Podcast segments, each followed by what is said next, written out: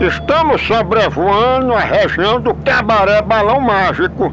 Em caso de pressurização e pouso forçado, calcinhas cairão à sua frente. Coloque primeiro em você e depois ajude a passageira ao seu lado. Aí, tá vendo? A gente que só viaja de classe econômica não sabe como é a primeira classe. Olha o que, é que tem na primeira classe. Eu nunca sabia pra que se via esses bichinhos aí em cima. É pra secar a calcinha, tá vendo?